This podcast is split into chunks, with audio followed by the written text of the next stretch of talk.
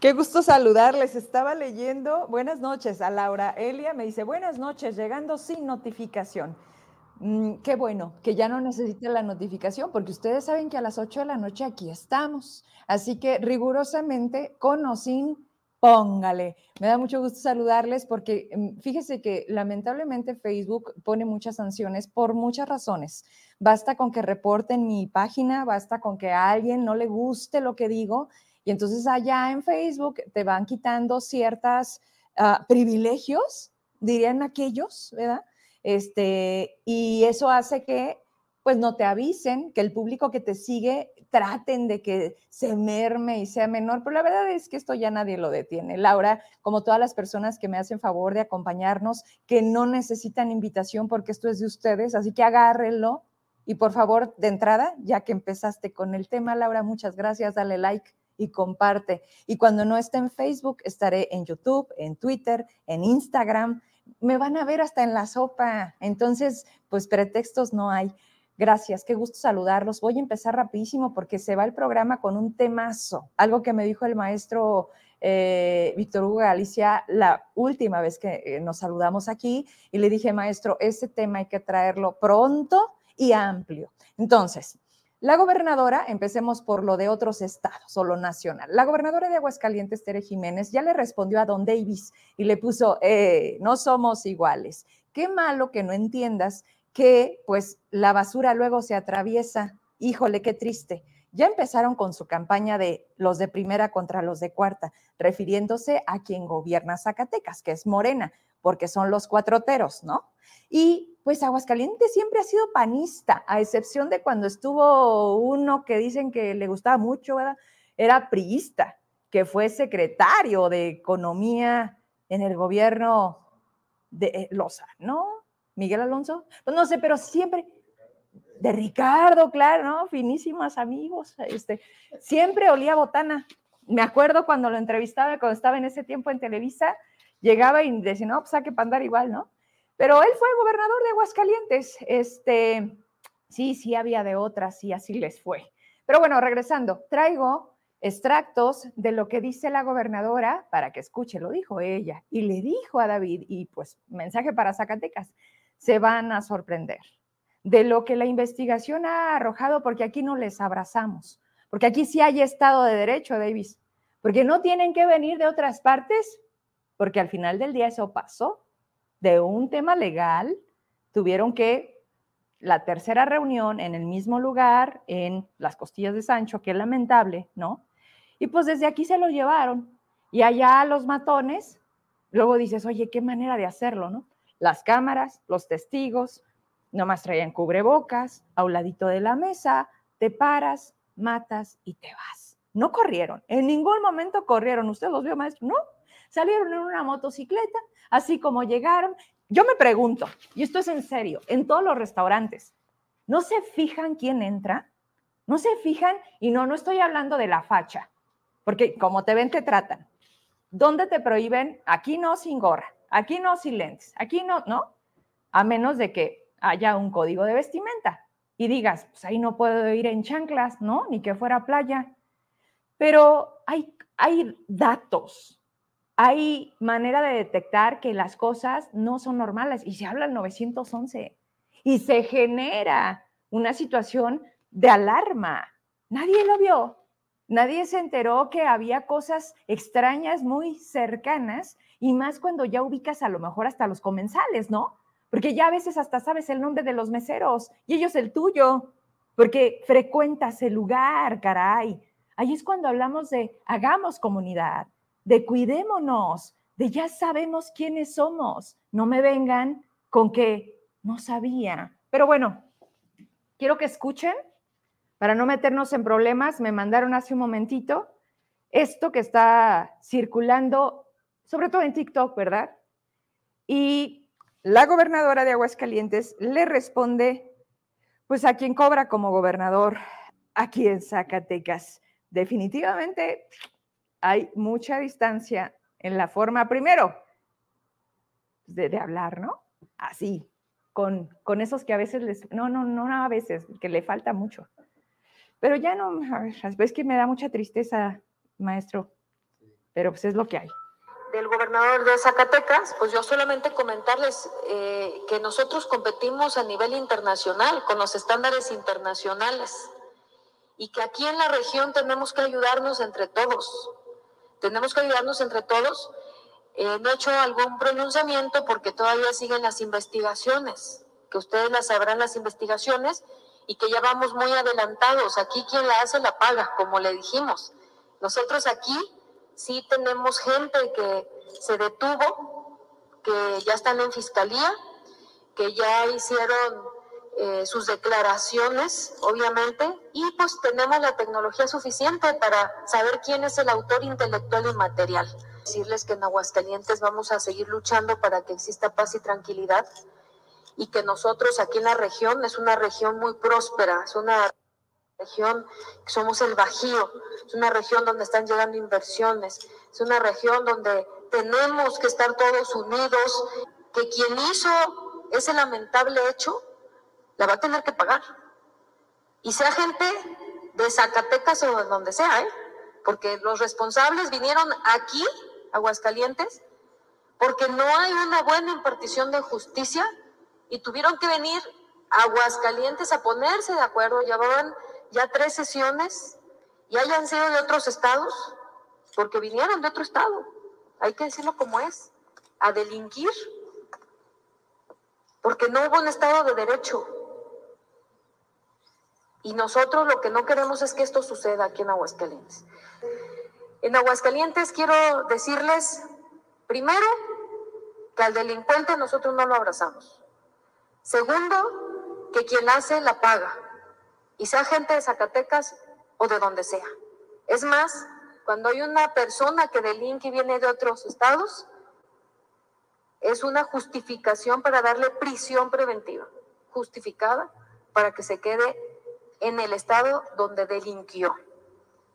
Y por eso tenemos detenidos y por eso ya estamos en el proceso de investigación, porque queremos decirles, y se van a llevar una gran sorpresa también, se van a llevar una gran sorpresa.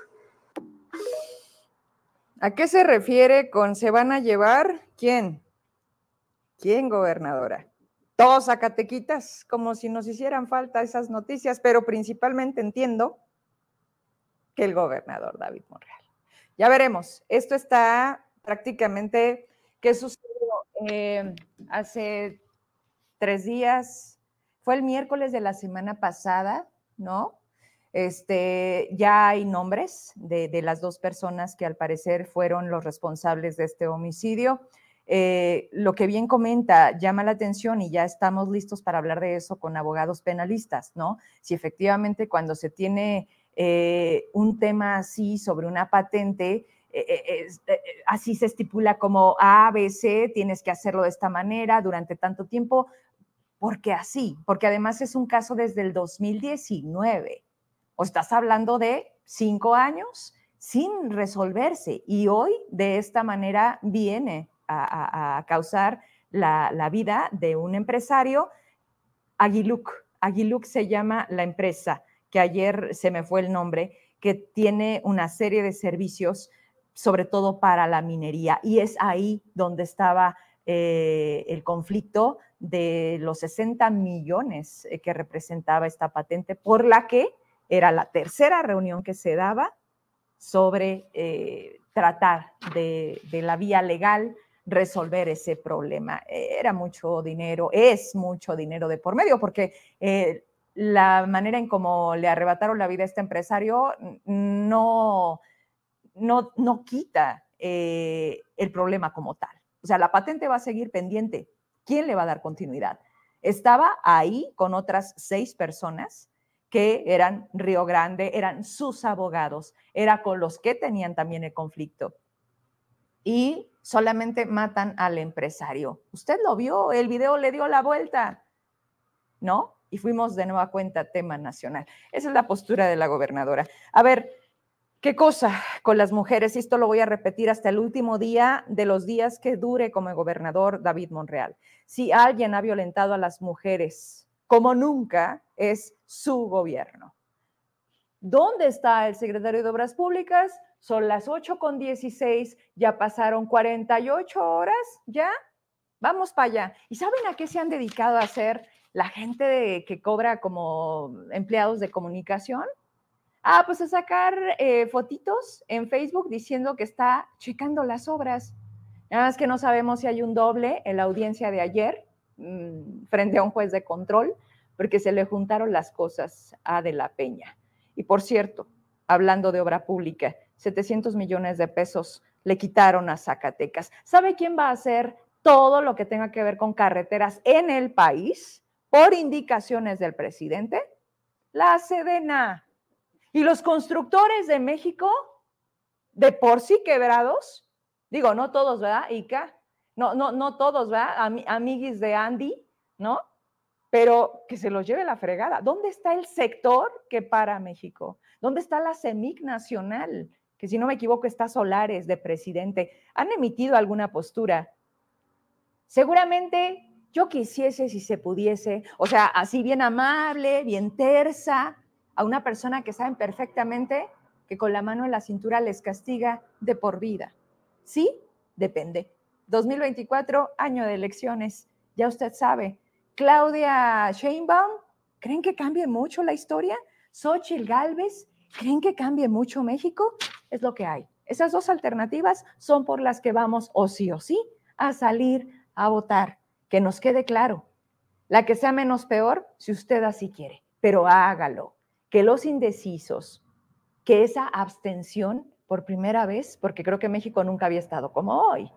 Entonces amerita que esa marea rosa o las mareas que quieran salgan a votar cuando tú me indiques si tienes la postura de la CEMIC. Me gustaría ver qué dijeron, ¿no? Porque el delegadito de aquí, que está bien preocupado para que pongas cursiva su nombre en una fuente más chiquita su cargo, este, te equivocaste con la ortografía, ese lo que menos le interesa es Zacatecas. Además, ni es de aquí.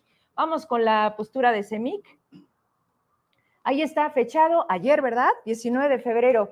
Ante la cancelación por parte de la Secretaría de Infraestructura, Comunicaciones y Transportes, CICET, eh, de las licitaciones del Programa Nacional de Conservación de Carreteras 2024, la CEMIC, organismo representante de casi 9 mil empresas del sector de la construcción en México, expresa su profunda preocupación toda vez que el buen mantenimiento de la Red Nacional de Carreteras en base para el desarrollo de la economía del país la falta de inversión en mantenimiento y la conservación de estas ha sido una constante desde hace varios años, lo que ha traído consigo un deterioro, un deterioro significativo de la infraestructura y lo vemos cuando salimos, ¿eh? O sea, basta con ir a Aguascalientes, basta con ir a Fresnillo, basta con ir a León, a México, a Querétaro, a donde quieras, para que te encuentres hecho un asco las carreteras. Además, es pues, un segundo piso, ¿no? Cuando cuesta lo mismo que la ampliación de la autopista Zacatecas-Aguascalientes. Sigo. La CEMIC reitera su compromiso, que les dije. Hay que, ante todo hay que ser diplomáticos, me queda claro. Imagínense si yo escribiera algo, no, no. Qué bueno que no. Pero dice, la CEMIC reitera su compromiso permanente de colaborar con el gobierno para garantizar el mantenimiento de la infraestructura nacional, la generación de empleo y el fortalecimiento de la economía, entendiendo que es un pilar un fundamental para el progreso del país. La construcción no solo edifica estructuras, también construye comunidades, mejora la calidad de vida y el bienestar de la sociedad. Atentamente al Consejo Directivo. Y luego, ¿sabes qué les hace falta? Además de, ya sabes, sí, huevo, chingo. A ver, regreso a cámara. Es que, ¿por qué cuesta tanto trabajo defender lo nuestro? O sea, te están quitando trabajo, te están quitando a lo que te dedicas. Entonces ya no hacen falta arquitectos ni ingenieros, porque además la escuela es nuestra y ya le da el presidente a los padres de familia el dinero para que levante la barda, que se les cae. Porque si no hay un albañil, pues ¿quién le entra? Como sea, levantamos ladrillos, chingado, zapatero a tus zapatos, para eso tenemos profesiones. ¿Ustedes creen que vamos a vivir de influencers? O sea, cada vez los chavos se hacen más inútiles. Y ahorita voy con ese tema, ya para, para irme con el maestro Galicia. Pero a ver, ¿esta es la postura de la CEMIC? Pues es demasiado uh, parca, pasiva, agachona. El de aquí, bueno, es empleado del gobierno, tío del que está hoy, en calidad de, ¿de dónde está? Secretario general, no ha salido, ¿dónde andas? Davis, dicen que anda en México. ¿Arreglando qué? Ya no les van a dar más candidaturas, es lo que hay. Punto. ¿Qué pasó con lo de la CEP de ayer? Ya le investigué más, sí, claro. ¿Me ayudas con la infografía? Es un fraude, es una simulación, otra más, y viene desde arriba. El presidente de México lo que más no le interesa son chavos preparados que construyan México. No, le interesa que todos, toda esa chaviza, primero, primero antes que, no, que todo y primero que nada, que voten por Morena. ¿Sí? Porque gracias a mí tienes tu beca del bienestar y progreso y tu año de la paz, hablando de Zacatecas. Ya no pidas más. O sea, ¿para qué eres aspiracionista? Eso es del diablo, lo dijo aquí en Zacatecas. Yo le pregunto a él, ¿y tu familia, presidente? Digo, porque ¿cómo le hacen para vivir sin trabajar? Por los siglos de los siglos. Es una simulación porque los propios maestros tienen el permiso de hacer una evaluación dos veces, la misma. Casi, casi de darles la respuesta a los alumnos para que sean resultados de excelencia y que eso lo subas a una plataforma a la Secretaría de Educación Pública para que ellos, los estándares que tenemos internacionales, el presidente pueda salir en sus mañaneras a presumir que tenemos muchachos de 10. Sí, sin empleo, sin trabajo, sin competitividad, de saca. Cuando tú vas a otro estado, cuando tú llegas a la gran ciudad de México, te topas con una realidad muy cruda. Vienes del TEC, vienes de la Ibero, vienes de la IPADE, vienes de la pública, a ah, tú allá. Bueno, son nuestras posibilidades, las que como padres, las que como padres intentamos dar a nuestros hijos, pero te topas con esta homologación mediocre para taparle el ojo y decir que México va bien. Usted no se engañe, los tiene en su casa, hace la tarea con sus hijos, pregúnteles las tablas, quiénes ya saben leer, en qué grado están. No podemos permitir que nosotros también, pues nos hagamos como que no vemos. Mira, préstale el teléfono para que se entretenga el bebé, préstale a los niños el iPad o ponle Netflix, pues para que yo estoy ocupado. Bueno, ¿qué no me ves que me la paso trabajando? ¿Y tú qué haces? Nada más limpias la casa. O sea, somos un gran error como sociedad y como familia. Y este es el costo que estamos pagando. Un gobierno que simula hacer y una sociedad que simula entender que alguien está haciendo algo, pero que tampoco exigimos mucho. Esto es la realidad. Con esto quiero cerrar. Esta es la, infografía, vienen las fechas en las que se hace. Es actual, ¿eh? Sí. Ah, porque hay muchas cosas de la herencia maldita que todavía no quitan. Pero evaluación diagnóstica segunda etapa. Ahí viene el proceso de aplicación. La preparación es en enero, la aplicación del 2 al 16 de febrero, que es esta que pasó, que es donde me dan la denuncia. Cargan a la plataforma el 19 de marzo se concentran los resultados el 26 de marzo y se da la difusión el 9 de abril. Y les dije yo, oye, el año pasado se dio la difusión, ¿me la puedes proporcionar para poder hacer una comparativa? No, no se dio. Regreso a cuadro.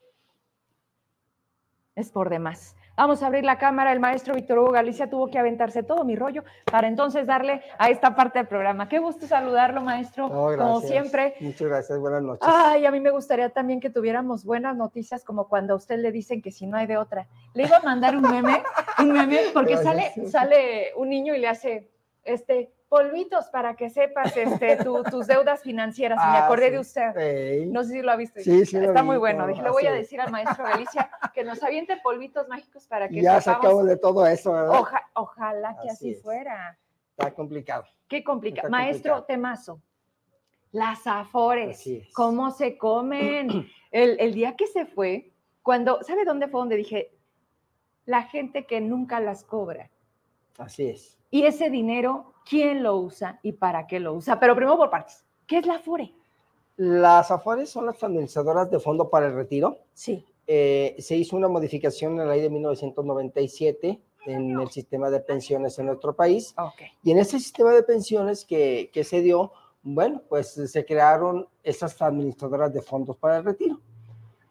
En el 2020 viene otra modificación Y bueno, pues a partir de 1997, todos los trabajadores tienen una cuenta individual. Todos. Todos. Trabajes en lo que En lo que sea, tenemos una cuenta individual. Antes de una FORE, ¿qué era? Era el sistema de ropa al retiro, el famoso SAR. Sí. El famoso SAR era lo que era lo, lo que teníamos aquí a personas que empezamos a trabajar pues en los años 70, en los años 80, teníamos nuestro sistema de ahorro para el retiro. Cuando se establece el modelo de las AFORES, que son administradoras de fondos para el retiro, eh, muchas de ellas las toman los grupos financieros, otras las aseguradoras y otras de manera independiente. Mm. Hubo en nuestro país eh, un promedio de 22, 24 AFORES y hoy tenemos únicamente 10. ¿Qué pasó? ¿Por qué? ¿Por qué primero el boom? Se fueron fusionando. Se fueron fusionando obviamente porque el, grueso de trabajadores que existía o que existe en nuestro país, pues unas iban para otras, unas ya no fueron tan rentables, de tal manera que fueron absorbiéndose y ahorita tenemos 10 afuera. En este país. En este ¿Se escucha todo bien? Muy bien. Y partiendo de eso, bueno, pues eh, todos los trabajadores que estamos en la formalidad, en la formalidad, tenemos derecho a una cuenta que administra nuestros recursos para cuando llegue el tiempo de retiro. Aquí tenemos en nuestro país varios sistemas de pensiones. La Comisión Federal de Electricidad, eh, Pemex, el Ejército, ah, el Seguro Social y el IMSS. Entonces, perdón, el Seguro Social y el ISTE, perdón. Entonces, cada uno tiene sistemas de, de pensión en el que hay una parte donde se jubilan, hay otra parte donde se pensionan. ¿No es lo mismo? No. La, la, jubilación se da en las empresas cuando tienes cierto tiempo de trabajar, con ciertos años de, de, de edad y de servicio, tienes derecho a una jubilación. Y la pensión es obviamente un, digo, obviamente es, es un proceso en el que las personas, después de cierta edad, adquieren un, retiro o una cantidad de retiro. No se pueden dar las dos a la vez. Se pueden dar, claro, sí, claro que sí. Hay, por ejemplo, en la Comisión Federal de Electricidad se jubilan, o en el Seguro Social se jubilan por años de servicio, pero también se pueden pensionar, en, un, en este caso, por el Seguro Social. el tema del ISTESAC. Ajá. Es así. Es exactamente. Se jubilan y se pensionan. efectivamente, se están jubilando por el ISTESAC.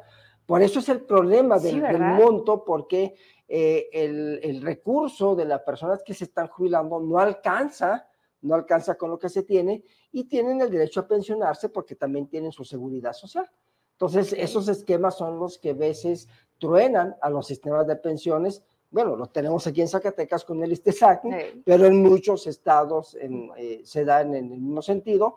Y a nivel nacional, hoy, por eso el día que terminamos con la, la vez anterior, es muy importante que la gente entienda qué son las AFORES, cómo funcionan y hacia dónde nos van a llevar, porque tenemos la ley del 73 para los del Seguro Social, la ley del 97 para todos y el décimo transitorio para los de la Federación, que son también tres sistemas diferentes en donde la gente que trabaja para la Federación, que no firmó su carta, entonces tiene derecho al décimo transitorio, es decir, a una jubilación a una jubilación por parte de la federación. Hay una carta que se hizo que se firmaran los trabajadores de la federación para crear sus cuentas individuales, en donde renunciaba. El problema es que hubo una muy mala información. A muchos, ¿Cuándo sucede eso? Eso se da en el año 2010, más o menos. Ok. En el año 2010, cuando la federación comienza a hacer una serie de movimientos porque ya vio que no le alcanzaba. Y menos iba a alcanzar, porque es una bola de nieve. Claro, bueno, ahorita ya con las cuentas individuales, lo que usted junte durante su vida laboral es con lo que se va a ir. Y aquí vamos a, hablar de esa parte más adelante, porque ya es un problema. Hay que recordar que México está siendo un país de viejos. Entonces, para el 2038, exactamente, la pirámide. donde ya va a haber más viejos que jóvenes, y entonces en el índice de, de natalidad que sigue bajando en nuestro país, pues solamente no va a haber quién lo que está pasando en Alemania, lo que está pasando en Canadá, lo que está pasando en otros países eh, europeos, donde hay muchos viejos y pocos, pocos jóvenes. A todos, por ejemplo, de manera rápida, ahorita que nos están escuchando, porque veo a varios desempleados del gobierno, a ellos una cosa es el proceso legal que están llevando por bueno, porque les quitaron su empleo, pero otro tendrían que estar analizando con su Afore. Efectivamente. ¿o qué Ok, aquí la, todos los trabajadores del gobierno del estado que fueron dados de baja, despedidos o, o eliminados de su puesto de trabajo, habría que ver cuántas semanas de cotización tienen en el Seguro Social. Y aquí voy a hacer una acotación importante. Sí para nosotros podernos pensionar, necesitamos ver si estamos en la ley del 73 o en la ley del 97. Si estamos en la ley del 73, tenemos derecho a una pensión vitalicia. Y si queremos mejorar esta pensión, podemos entrar a la modalidad 40. Ahorita vamos a comentar qué es la, cada una de esas modalidades. Pero si estamos en las cuentas individuales, pues lo que hayamos juntado de aquí a los 65 años es con lo que nos vamos a ir. El monto que se recabe durante la vida laboral se va a dividir entre la esperanza de vida, que para los hombres es de 75 años y para las mujeres de 78 años. Y para podernos ir, pues necesitamos eh, tener la edad de 65 años. En el caso de la pensión de los que están en la ley del 73, van a poderse retirar a partir de los 60 años, siempre y cuando tengan 500 semanas cotizadas y un salario base de cotización, que son dos elementos. A la gente cuando llega al despacho le digo, a ver, nuestra vida laboral en México se resume a los últimos cinco años. Así es que póngase vivo, si ahorita tiene 50, tiene 55, póngase vivo. Aguante cinco, ¿no? Aguante cinco, cheque bien su salario base de cotización. ¿Qué es lo del IMSS? ¿Qué es lo que, está es lo del IMSS? Así es, porque es con lo que está dado de alta en el seguro Más social, no. No el salario de integrado. Esa es otra situación, porque la gente un fenómeno que sucedió ahora en esta administración a partir del mes de noviembre es que en gobierno hicieron algunas modificaciones en el salario base, no le bajaron el sueldo, nada más en, lo que tienen en el, en el, en el IMSS, hubo algunas modificaciones de algunos trabajadores. Y no se le avisa a los trabajadores. No, obviamente no. El trabajador, el, el, patrón tiene derecho a esa parte, ¿eh? o sea. Sí, pero tú ni enterado. No, claro. ¿Te enteras cuándo? Cuando o vas a hacer un trámite o vas a cobrar una, una incapacidad o vas a hacer un trámite de pensión por invalidez. Entonces hay, una, un, consejo que nos des, maestro, de que con o sin, cada que... Cada seis meses hay que revisar nuestras semanas cotizadas. en el Seguro Social para verificar que venga nuestro salario base de cotización y que sigan sumando nuestras semanas cotizadas, que es lo que nos va, nos va a permitir tener una pensión más o menos digna. Ok, ¿Qué otra cosa debemos de saber? En el caso de los que están en la federación tenemos el décimo transitorio, que son aquellos trabajadores que tienen derecho también a una pensión en, ese, en, esa, en esa parte y que también va a ser vitalicia, porque los que firmaron su, carta, su carta de cuentas individuales en la federación, los que firmaron su carta, pues se van a ir también con lo que vayan, lo que hayan eh, acumulado durante su vida laboral y de esos casos tenemos muchos en Zacatecas, como no se da una idea. A ver, a ver, eh, es que una cosa es una cosa y es esta lo establecido, lo, lo, lo, lo, que ya sabemos o deberíamos de saber que estamos en este proceso. Así es. Pero ahora también es lo que este gobierno está intentando engañar. ¿Por qué? Porque antes de irse Andrés Manuel, quiere heredarle, porque él da por hecho que va a continuar su transformación, estas dádivas y estas, eh, el, salario mínimo lo han subido como nadie. Claro. ¿No? Nada más que no hablemos de inflación. O sea, este, este, juego perverso, maestro, de nosotros sí te hemos dado, al final creo que nos está perjudicando más. Lo que sucede aquí es que hay una serie de factores que es importante que nosotros lo analicemos. A ver, como trabajador, obviamente me conviene que mi salario mejore, que las condiciones de vida sean mayores, que la situación al final de mi vida laboral pues sea lo menos complicada. Tenemos que reconocer que en esta administración el salario mínimo se incrementó de 88, pesos, de, 88 pesos que era en el 2018 a 248 que es actualmente. Ha habido una serie de factores que han determinado y que ya quedó como eh, establecido que eso no afectó a la inflación. Efectivamente, un impacto no, no afectó a la inflación.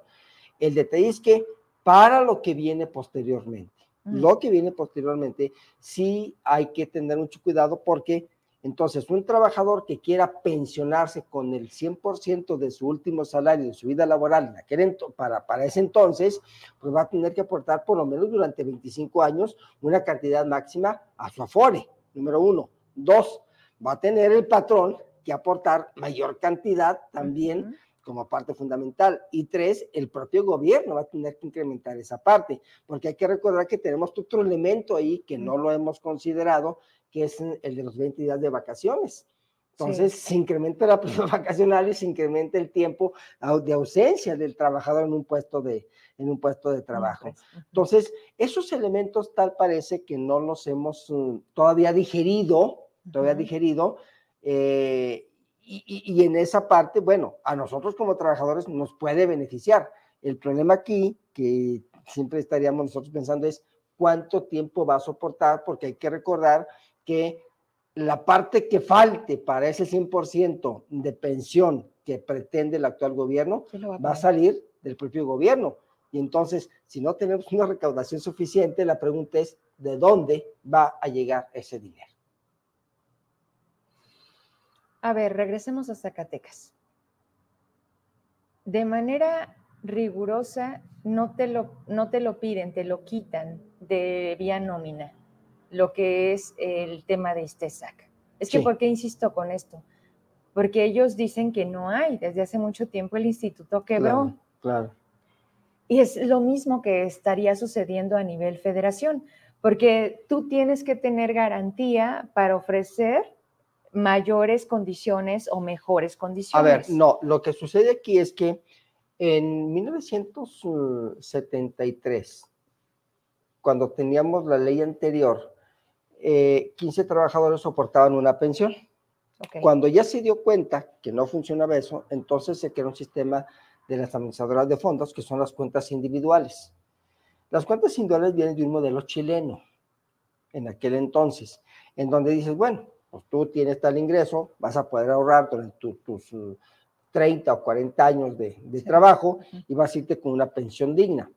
Esa era en teoría porque al final de cuentas en México no tenemos el ingreso per cápita suficiente para un salario, para un ingreso digno en esa parte. Bueno, las cuentas individuales vienen a sustituir a esa base de trabajadores activos que tenían que soportar al pensionado o al jubilado, ¿sí?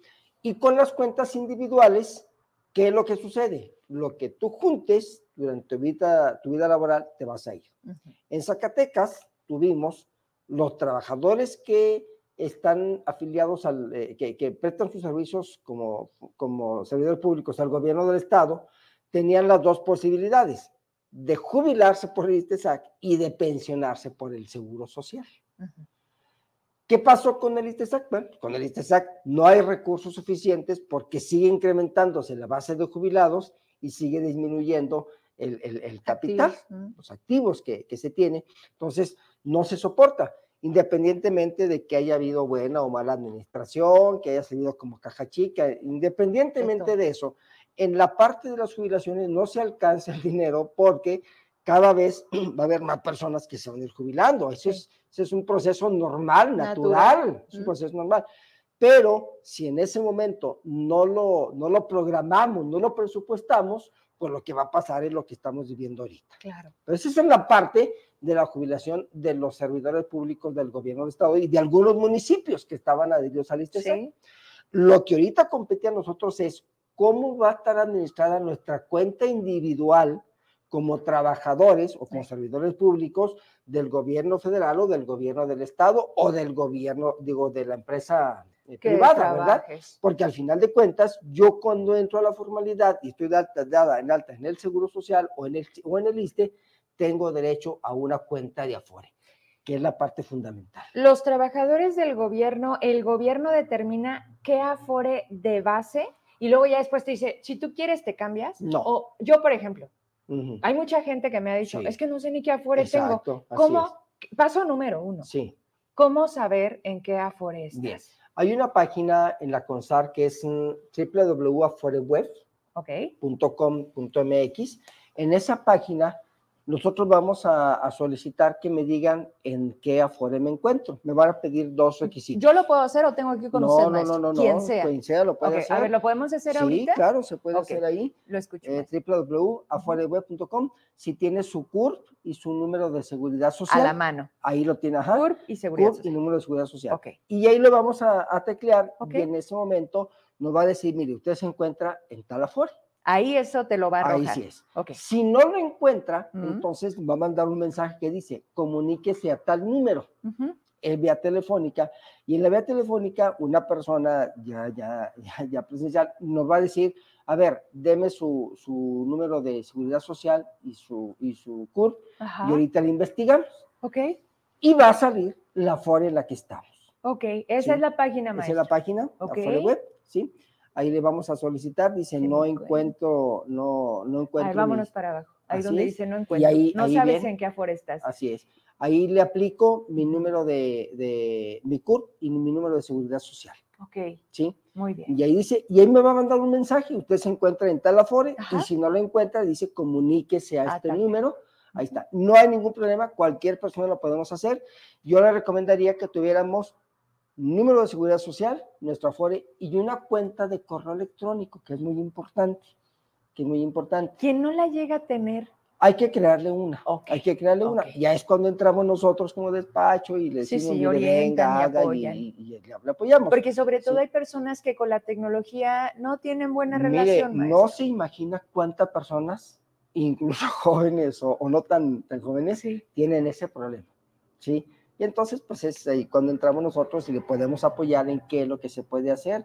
Incluso este, hay gentes que dicen, bueno, no sé, le hacemos ahí el, procedimiento, nos comunicamos y en ese momento este, nos, nos contestan. Hay que reconocer que la CONSAR está siempre al tanto.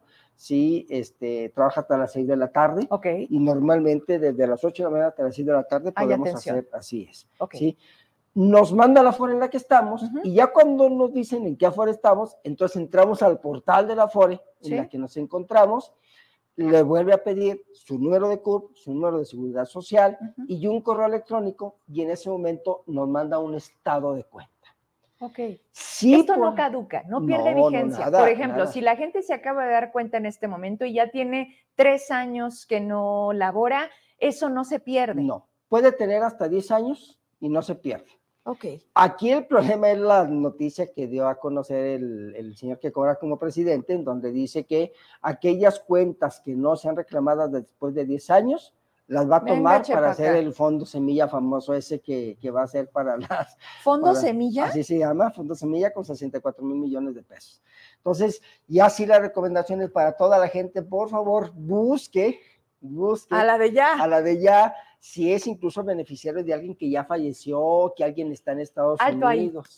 Alto ahí, porque esos dos factores son muy recurrentes. Claro, así Las personas que mueren, ¿quién, o sea, tú, tú en tu santo juicio y en vida, tienes que dejar a alguien como responsable de tu cuenta si ah, llegas a fallecer? Así es. Hay una situación que se presentó durante muchos años y es una cuestión eh, cultural de los mexicanos. Oye, ¿quién va a poner de beneficiario?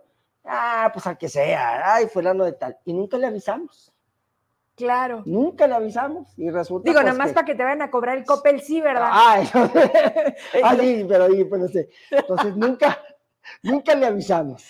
Y por alguna circunstancia, incluso yo he sido muy reiterativo en todos los medios, por favor, cuando ponga de dígale, oye, te puse de beneficiar por si algo pasa. con una cáscara de tequila, no vaya a ser el veneno y algo, ¿verdad? Entonces, en ese sentido. Eh, debe de haber un beneficiario. Sí. Sin embargo, justamente hace un momento usted dijo, ¿qué pasa si yo voy, me dan el empleo, me dan de alta en el Infonavit, me dan de alta en una FORE y nunca me avisan? Y además no tengo ni a dónde, ni más, ni me di cuenta, ¿sí? Entonces, por eso hay que entrar a la FORE web. Sí, por favor. Ya me di cuenta que, que estoy, en tal, que estoy en tal FORE, y entonces en ese momento es importante que yo designe a un beneficiario y le diga, oye mujer, te dejé como beneficiaria para... Ahí te dejo esos tres pesos, tres sí, definitivamente. bueno, en caso de que la persona haya fallecido o se haya ido a Estados Unidos o alguna otra circunstancia, cualquier, cualquier eh, familiar de la persona puede ir a la Conducef, poner el portal de la Conducef y solicitar, decir, oiga, fulano de tal, con este número de seguridad social y con esta CUR, tuvo Afore, esa es otra alternativa que también la gente desconoce y que es bien importante que lo tome en cuenta. A ver, la Afore no te va a avisar. Mm, sí tiene la obligación ya de avisar desde el año, eh, hoy estamos al 23 del año 2020, tiene la obligación de avisarte. El problema es que aquí también hay otro detalle, por eso Fíjese, y todo tiene una, una relación. El año pasado y el antepasado estuvimos batallando con nuestro, nuestra constancia de situación fiscal, porque los eh, domicilios que teníamos dados de alta como trabajadores, pues era el domicilio de la, de la empresa. Sí. O, del, o de la dependencia donde trabajamos. Y ahora con la constancia de situación fiscal nos obligan a que tengamos dados de alta nuestro domicilio particular, porque ese es el que debe de tomar la FODE mm. para avisarte que tienes. Sí, porque te van a hablar al trabajo y van a decir, oye, sí. Trujillo, eh, yo no trabajo no, aquí. yo no trabajo aquí, y peor si se dio de alta en el 2010 en Televisa. Pero pues ya no, ya no existe. Nada. Ya no existe, así es. Entonces, por eso cierto, cierto. Y, y, digo, la verdad que qué bueno que me da oportunidad en este programa, porque creo que si la gente va a entender más. Necesitamos hacer necesitamos esto, tener esta. Es que, ¿por qué se van a llevar nuestro dinero? Claro, ¿no? Y yo sí les digo, ¿verdad? Ahí hay que rescatar todo lo que podamos. Porque ¿cuánto dinero se va? Aproximadamente, traemos una 200 millones de pesos es lo que tiene las 18 millones, las 18 millones de cuentas. Nada más para 18 millones de cuentas, de cuentas, no, no reclamadas. No reclamadas, tan reconocidas que tienen nombre y apellido, pero no han sido reclamadas. Entonces, por eso es importante que la gente en este momento, ¿sí? Si no saben que afuera está, véalo. Y si considera que algún pariente que ya falleció, se fue a Estados Unidos, está en otro lugar, este, pudo tener una cuenta, entre a la página de la CONSAR, ahí le va a preguntar, oiga, esta persona sí, la CONSAR le va a contestar en, no me acuerdo si es en cinco días máximo. Okay. Digo, la ah, Conducep, perdón, le va a contestar en cinco días más y le va a decir si efectivamente fulanito de tal está en esta FORE. ¿Qué se hace con eso? Ya cuando detectamos esa FORE, entonces tenemos que ir nosotros y decir, oiga, pues yo soy pariente, hermano, primo, hijo, esposa o X, ¿sí? Y quiero ver. La FORE va a checar si tiene algún beneficiario. Ajá. Si tiene algún beneficiario y la persona que reclama no es el beneficiario, va a decir, ¿sabes qué? Usted no, puede reclamar. Porque si hay un beneficiario, que venga. me puede decir, pues mami, dígame quién. Ahí, en ese sentido, pues se, se, utiliza el secreto bancario, ¿verdad? No podemos decir a, Quién, a, quién, a quién está, ah. pero ya se detectó. Bueno, el presidente sí puede. Ah, bueno, sí, sí, sí, porque es el presidente. no me venga, porque la ley es la ley.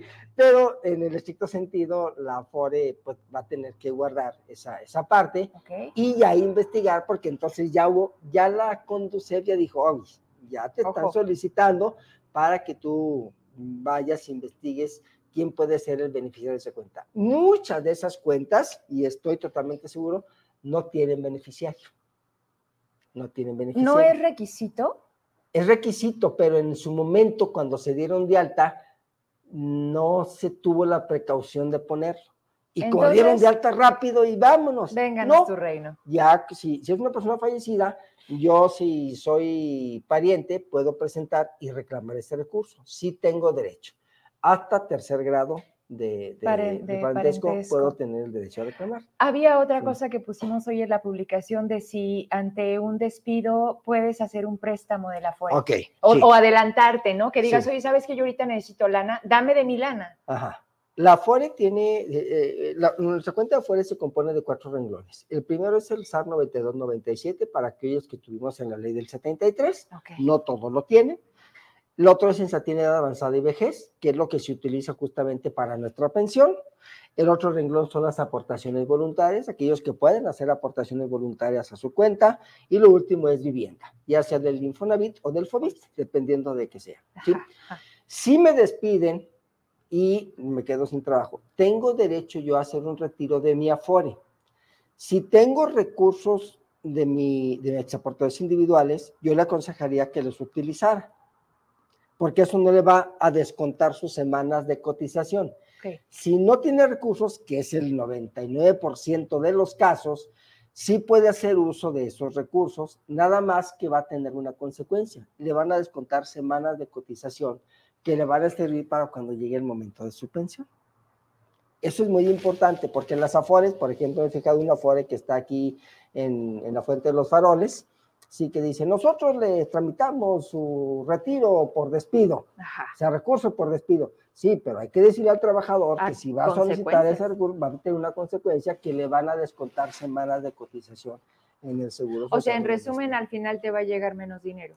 Eh, o, va a tener que, va a tener que trabajar más tiempo. cualquiera de las Como si no fuera ya suficiente. Exactamente. Entonces, sí hay que tener mucho cuidado porque con la pandemia se dio. Incluso la semana pasada tuvimos ya el dato de la CONSAR donde nuevamente se incrementó el monto de solicitudes por despido. Aunque el gobierno nos diga que se están creando muchos empleos, pues también se están despidiendo a mucha gente y entre esa gente, pues es la gente que requiere hacer uso de sus recursos de software. ¿A, al cuánto tiempo, o sea, por ejemplo, eh, acababa de entrar a trabajar, tenía seis meses, me despidieron, sí. ¿ya junté alguito? Mm, pues sí, pero hasta muy poquito, de tal manera que si va a requerir recursos. Es pues un porcentaje sobre, eso, ¿no? ¿Cuánto, ¿Cuánto puedes sacar? ¿Hasta cuánto puedes pedir? Va a depender del tiempo que tenga, de las semanas que tenga y del monto que tenga. Sí, o sea, no hay una regla específica que diga es un porcentaje X, Y o Z, sino que va a depender. por eso son cuentas individuales. Volvemos. Cada cuenta tiene. Cada persona. Su, cada persona tiene su. De estas 10 afores, hay unas mejores que otras. Fíjese que esa parte es una de las preguntas que normalmente la gente, la gente formula, ¿no? Hasta antes del 2020, las afores se caracterizaban por los rendimientos, por las comisiones y por el servicio.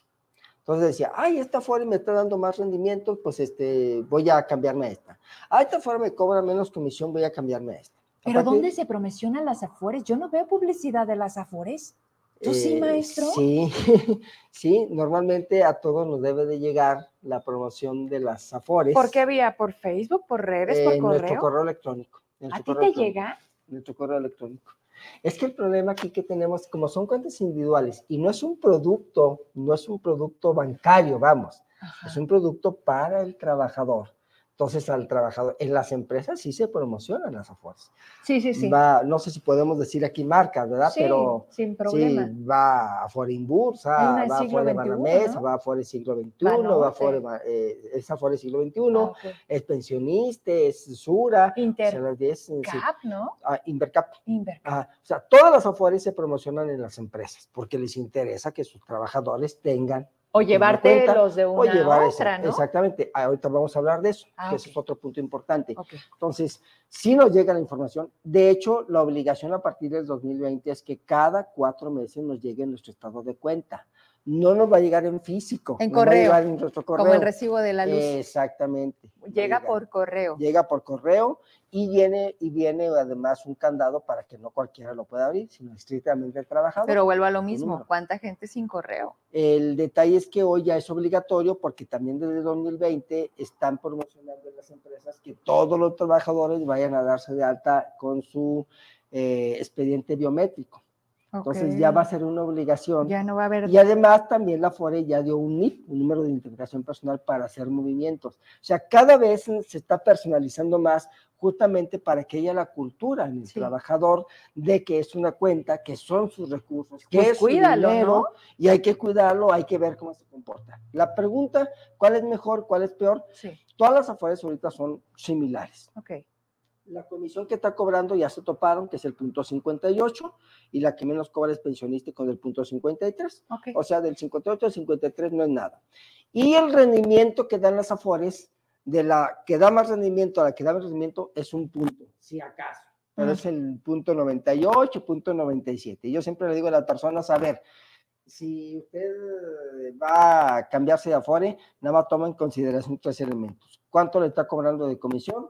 Cuánto le están dando de, rendimientos y si le están poniendo atención en todas sus necesidades. Es decir, que se comunique, se afore con usted, Que, por ejemplo, en la que yo me encontraba, que era Inbursa, pues cada mes o cada 15 días me manda información de cómo se comportan, que hay eh, una serie de, de, pláticas para todas las personas que tienen una afore, en fin, Ahorita casi todas las afueras están haciendo ese trabajo pues porque les interesa mantener en mm. esa parte. Bien. La otra parte es, por ejemplo, eh, el año pasado, derivado de las minusvalías, Ajá. las minusvalías son, la gente dice, es que perdí. A ver, en la FORE no podemos hablar de una pérdida porque al final de cuentas no es un capital que yo invertí, es un capital que se compuso de tres partes, tres partes pero a lo mejor yo tenía programado ganar 10 pesos y nada más gané 2 pesos. Entonces esas son minusvalías. Eso se dio derivado a, la incertidumbre que se dio en los mercados. Entonces el año 2022 tuvimos una serie de minusvalías, si no ganamos lo que teníamos que ganar y prácticamente salimos, dice la gente, perdiendo, ¿verdad? Sí. Porque no ganamos en esa parte. En el 2023 tuvimos ocho meses de ganancias por cuatro de minusvalías, ocho de plusvalía por cuatro de minusvalías, entonces recuperamos lo que habíamos perdido en el 22. Y ahorita en el 24 llevamos uh, dos meses, estos dos meses con plusvalías, es decir, va, va, va, arriba en esa, en esa parte. Bueno, derivado de lo que sucedió en el 2022, eh, la CONSAR dijo, a ver, ya no se pueden hacer traspasos de una cuenta a otra, porque la gente empezó a decir, no, es que me dan más acá, es que voy para aquí, ve. Y mm. entonces era un traspaso de cuentas y lo, lo, congeló. Lo congeló a través de la Comisión Nacional Bancaria y de Valores, las AFORES, eh, la, la CONSAR, que es la Comisión del Sistema de, de, del sistema de Europa relativo, dijo, a ver, ahorita vamos a parar todos los traspasos hasta que los mercados se estabilicen.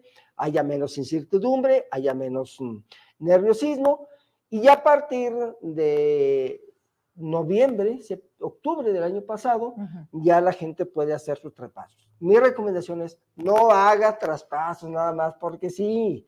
De hecho, ya se, ya se acotó hacer los pasos cada, cada año, o pues sea, cada seis meses. Porque si la me quiero regresar. Sí, ya me quiero cambiar. Es que la gente veía, por ejemplo, todo cuenta y decía, ay, hoy esta fue dio más rendimientos. Yo estaba en esta, que me cambio. Y luego el siguiente mes. Como los que compraron Bitcoin, ¿no? Ándele, sí, exactamente. Entonces, ya, ya la. Pero también algo muy importante, y gracias a estos espacios, la gente está siendo más consciente está poniendo más atención, está viendo qué es lo que sucede. Pregunta. exactamente. ¿No? Entonces es bien interesante, por eso la vez que platicamos, Tenía que tenemos que, tenemos que socializarlo más, porque es un tema, independientemente de lo que suceda en otras, es un tema nuestro, porque es nuestro dinero, es nuestro patrimonio y es nuestro futuro, que es la parte importante. ¿Dónde lo encontramos, maestro? Porque está muy bueno y usted eh, prácticamente me regala sus consultas y esto es lo que cobra el maestro, porque precisamente pareciera que luego encontramos el hilo negro, bueno, es lo que nos da la profesión, es lo que la experiencia, como dicen, oye, que las campañas sí, ¿cómo no ven? O sea, nuestro tiempo y nuestra experiencia vale. Así que, ¿dónde puede la gente ampliar ya una, una cuestión? A ver, Denise atención personalizada en, ay, bueno, chua, dicen, eh, con, si usted quiere ver al maestro Víctor Hugo Galicia, como yo lo tengo aquí, este, llámele al 492, anótele, póngalo ahí en el refri como si fuera sección amarilla, ¿se acuerda? Sí, sí, cómo no, claro. 492-218-2734 y 492-107-1353. Ahí, previa cita. Sí, este, gracias a Dios tenemos prácticamente todos los días. Y eh, prácticamente está en todos los medios. Así es. Me da mucho gusto. Pues yo creo que más bien agradecer a ustedes que me dan la oportunidad justamente de poder socializar esta parte. Era un punto que pues surgió justamente por la necesidad en donde las personas dicen, oye, ¿cómo le hago? ¿Dónde acudo? Eh, ¿Qué es lo que hay que hacer? Tanto en la parte de pensiones, jubilaciones como inversiones, porque hay gente que ha recibido también un recurso importante y que de pronto dice, ¿qué hago con ese recurso? Entonces, ¿cómo hacer también para que lo inviertan? Porque educación financiera. La educación financiera que es fundamental, es básica, es necesaria. Y nos cuesta mucho trabajo. Sí. En lugar de estar haciendo exámenes patito, que nos dieran en la escuela cómo aprender a... Hay que, hay que recordar que para esta administración se supone que ya iba a haber en la educación básica, a partir de quinto año iba a haber educación financiera. Mm. Algo sucedió que, ya no, que ya no se dio. Pues es que la aspiración es el diablo. he tenido la oportunidad de estar en, el, en, las universidades impartiendo clases, pues sí tenemos la posibilidad de, darles esta partecita, pero sobre todo, yo insisto, gracias a los medios, a usted, verlo en, este, en ese sentido, porque creo que es importante que la gente que nos ve, que nos escucha, que nos sigue, pues tenga también la posibilidad de, mejorar. Eh, la verdad es que cuando llega gente ahí, la, semana pasada, justamente hace ocho días, una persona así ya muy desesperada, es que yo no sé qué voy a hacer. Dije, pues vamos, el jueves le, hicimos una cita. Dijo, oiga, me, me, me, volvió a la vida. Es que sí, lo que sucede es que tenemos un desconocimiento casi total, me atrevería a decir, casi total, de, qué es lo que podemos hacer. Y es cuestión nada más de, de, checar. La consulta dura de 45 a 50 minutos y ahí le vemos, le, le damos las pruebas que hay y lo que no encontramos, lo buscamos. Eso es lo más Pero hay que darle una solución. Sí, y preguntar. Aquí lo más importante es preguntar porque seguramente encontraremos una respuesta a pues vivir en la ignorancia de algo que ni sé ni me interesa y creo que pues no podemos dejar así nuestra vida y como bien lo dice el maestro, hay tantas cosas por platicar. Emma, vi mucha interacción. Eh, vamos a cerrar el programa, ya son las nueve. Lo que tú consideres que tu vista te haya dado oportunidad este, para para poder aprovechar la presencia del maestro Galicia. Vamos con algunas de sus preguntas y con eso cerramos. Sí. A ver. Ya no me hace caso. Y se atoró, ¿verdad? Sí, un poquito. Ah, mira, dice, maestro, bueno, esta, Berta Casas, ¿se puede solicitar en auditoría a patrones en el IMSS? Se regularice el salario de acuerdo con lo que aparece en el talón de cheque, se tardan en resolver, pero se resuelve. El problema que existe actualmente es que en el caso de las dependencias de gobierno se amparan para no pagar. Sí, lo que pasa es que también aquí hay dos elementos importantes. Uno es el salario base de cotización y otro es el salario de área integrado y también en las dependencias del gobierno, llámese federal, estatal o municipal, no se le explica al trabajador en esa parte. El salario integrado es, es el salario donde hay, hay, bonos, compensaciones y demás. No, pero viene un concepto que es 01 y es sueldo. Sí, el detalle es el, el, el sueldo mm. que viene como 01 hay que ver si es el mismo que tenemos dado de alta en el Seguro Social, en el caso de los trabajadores que cotizan al Seguro Social. Y el salario que tienen las dependencias del gobierno federal es el salario que tiene la dependencia con lo que tienen dado en el ISTE, porque también, también hay diferencias, también hay diferencias. Entonces, eh, sí se puede hacer, desde luego, se puede hacer. Muchos casos, creo que la mayoría se han ganado, en donde sí hay que recuperar. Sobre todo tuvimos ese detalle con la gente de telesecundarias. Me mm. tocó mucho ese, ver ese caso ellos hicieron el reclamo, se les hizo el, ajuste en sus salarios y bueno, pues eso les permitió tener una pensión más digna en ese sentido. No se trata de una dádiva, es lo que nosotros hemos trabajado, caray, y, tenemos derecho a esa no, parte. No regateo ni no, no, no, Y hay que recordarle a los funcionarios que están en este momento que van de pasada, que van de pasada y más tarde que temprano van a llegar conmigo. Así es que ahí nos vamos a digo, digo, bienvenido al trabajo, pero si es que antes no se topan con la cárcel, ¿verdad? Claro. Porque, porque pues también hay... Sí, hay, hay, hay este, responsabilidades administrativas. Y las están pasando por el arco del triunfo. Así es. Hablando del ISTESAC, claro, no, está demandado el gobernador. Sí. Está llamado a cuentas porque ya deben. No pagó dos ¿no? así es. Y dicen, ay, ese Numas, este son como 10.500 pesos, quítenselos a la mesa, lo que se gasten. Lo que pasa es, hay que ver cuánto va a costar el, el segundo piso. 3.652 millones de pesos. Esta parte yo creo que es un punto importante para que todos los trabajadores estemos muy conscientes. Hay que es a lo que tenemos derecho, pero sobre todo, sí, que cuidemos esa parte. Yo lo dije en un principio de, esta plática, eh, todo se resume a nuestros últimos cinco años de, trabajo, y eso es lo que hay que cuidar nuestro salario base de cotización, nuestras semanas cotizadas, que coincida en el caso de la federación el sueldo que tenemos en la, en la dependencia con el sueldo que tenemos dado de alta en el seguro, digo, en el ISTE, y van a ser elementos muy importantes, ya sea que estemos en el décimo transitorio para la federación o en la ley del 73 en el seguro social, o que estemos en cuentas individuales, porque al final de cuentas, pues, ya en otra ocasión platicaremos de los planes de retiro, que es otra alternativa, porque las nuevas generaciones ya, no, van a, tener derecho a nada, a nada, a nada, a nada. Y ya otra vez platicaremos, que nos invite en esa parte que también es muy importante, porque los que más están conscientes y preocupados son los padres de familia que los chavos. Pero hay que hacerlos, que los chavos entren en, esa, en esa tesitura para que entiendan. Pues vámonos, si no tienes algo más, ¿quieres una más? Ok, viene. Sergio Medrano Rivera, lo más importante, más que el salario para una pensión ley 73, son las semanas cotizadas. ¿Vale la pena continuar con modalidad 40? Son los que tienen más de 1.200 semanas cotizadas como mínimo y con ese salario vale la pena cotizar a 25 UMAS. Se puede evaluar el costo-beneficio. ¡Uy, caray! Sí, lo que sucede es que, a ver, la modalidad 40, eh, el objetivo es, es, es, continuación voluntaria del Seguro Social. Es decir, yo tomo la, la, la parte patronal. la modalidad 40 es para mejorar nuestra pensión. También ahí hay una mucha distorsión, porque cuando vamos a la, a la delegación del seguro, nos mandan por un tubo, no nos explican nada ni nos dicen nada. Y además tienen jeta. Además, bueno, eh, en, en, la modalidad 40 tiene la finalidad de mejorar nuestra pensión, el monto de nuestra pensión. El que tú le pongas más. El que yo le ponga más. ¿Por qué? Efectivamente, eh, entre más semanas cotizadas tengamos, va a haber más premio. ¿Sí? Entre mejor salario base de cotización tengamos, será más premio. Entonces, ¿qué es lo que pasa? A lo mejor un trabajador del gobierno del estado, por poner un ejemplo, trae un salario diario de 600 pesos, ya tiene 55 años y a lo mejor se quiere ir a los 60.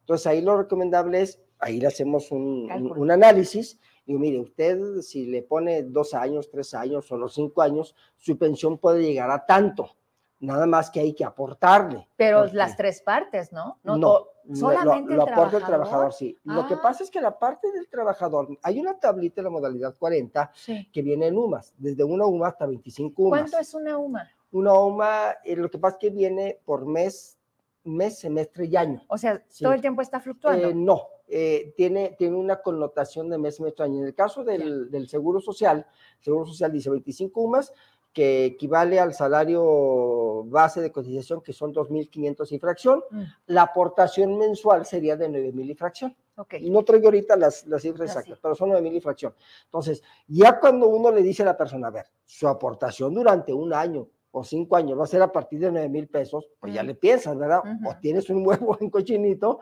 o tienes otra entrada que te permita hacer esa parte. Mm. La recomendación, por eso cuando acuden con nosotros, le debe a ver, si usted va a aportar más de tres años, pues empiece en la tabla media, luego al siguiente año le sube y el último año se meta Sí, para que mejore su salario base de cotización y siga incrementando sus semanas, sus semanas cotizadas, que son los dos elementos importantes en la modalidad 40. ¿verdad? Hay gente que tuvo ya 5 o 10 años que ya no cotizó, aquí, bueno, lo primero que tiene que hacer es reactivarse por lo menos un año y luego ya le decimos qué es lo que le conviene, la modalidad 10, la modalidad 44. O lo que haya.